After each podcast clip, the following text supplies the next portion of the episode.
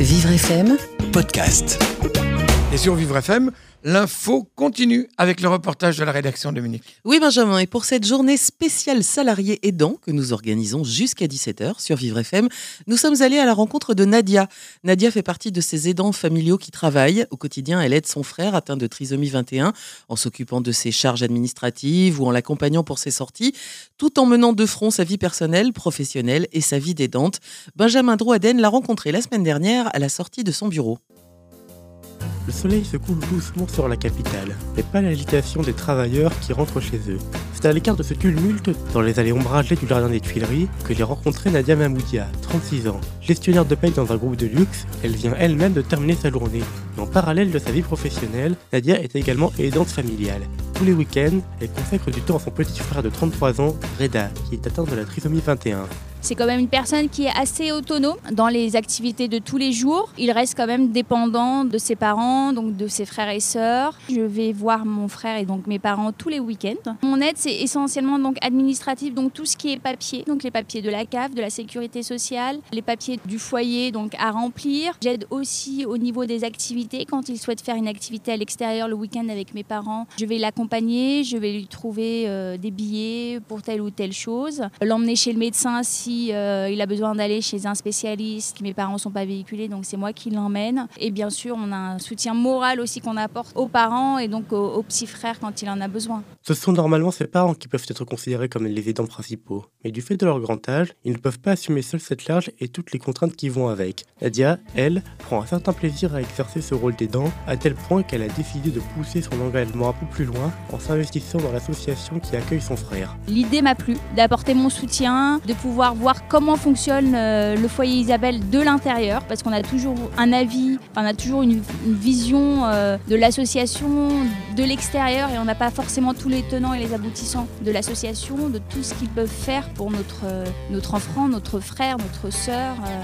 J'essaye de, de m'impliquer un petit peu plus chaque jour dans l'association. J'apprends énormément de choses.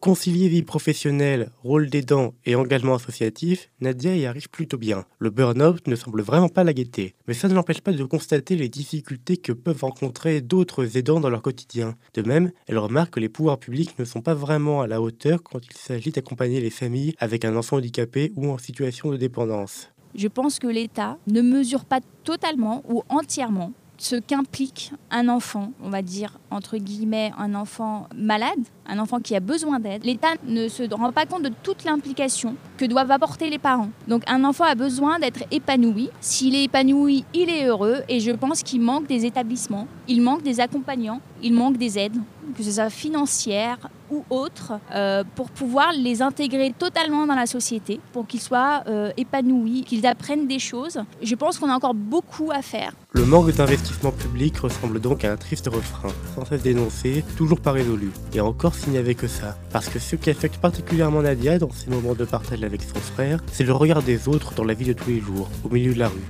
Un regard souvent difficile à supporter. Les gens ont une vision euh, d'une personne atteinte d'un handicap ou d'une personne qui n'est pas tout à fait comme les autres, sans forcément qu'elle ait un handicap. Que c'est pas une personne entre guillemets normale. Quand je marche avec mon frère dans la rue, quand on va faire les magasins, il a des regards de biais, des regards insistants. Donc forcément, lui, il le ressent pas, il n'y fait pas attention. Mais nous, à l'extérieur, on ressent ce regard, on ressent cette insistance. Et la plupart du temps, ce n'est pas de la bienveillance, c'est de la curiosité, euh, je dirais, mal placée. Je pense que les personnes handicapées ou les personnes qui ne sont pas euh, comme nous sont euh, forcément mal vues parce qu'on ne les connaît pas, parce qu'on ne connaît pas leur handicap, on ne sait pas en quoi ça consiste. Mais ça me donne aussi envie de faire connaître ces différents handicaps qu'il y a, ces différentes personnes en temps d'handicap, que ce soit la trisomie, que ce soit autre chose, pour dire aux gens, il ne faut pas avoir peur de ces gens-là, essayez de vous renseigner sur les différentes maladies qu'ils ont. Et peu importe les regards qu'il faudra continuer à affronter, Nadia sera toujours aux côtés de son frère et de ceux qui en ont besoin pour les soutenir. Et tout comme Nadia, ils sont 11 millions à assumer un rôle d'aidant en France. 55% d'entre eux cumulent ce rôle avec un emploi, parfois avec difficulté. Et aujourd'hui, Vivre FM bouscule ses programmes pour une journée spécialement dédiée à ses salariés aidants. Vivre FM, podcast.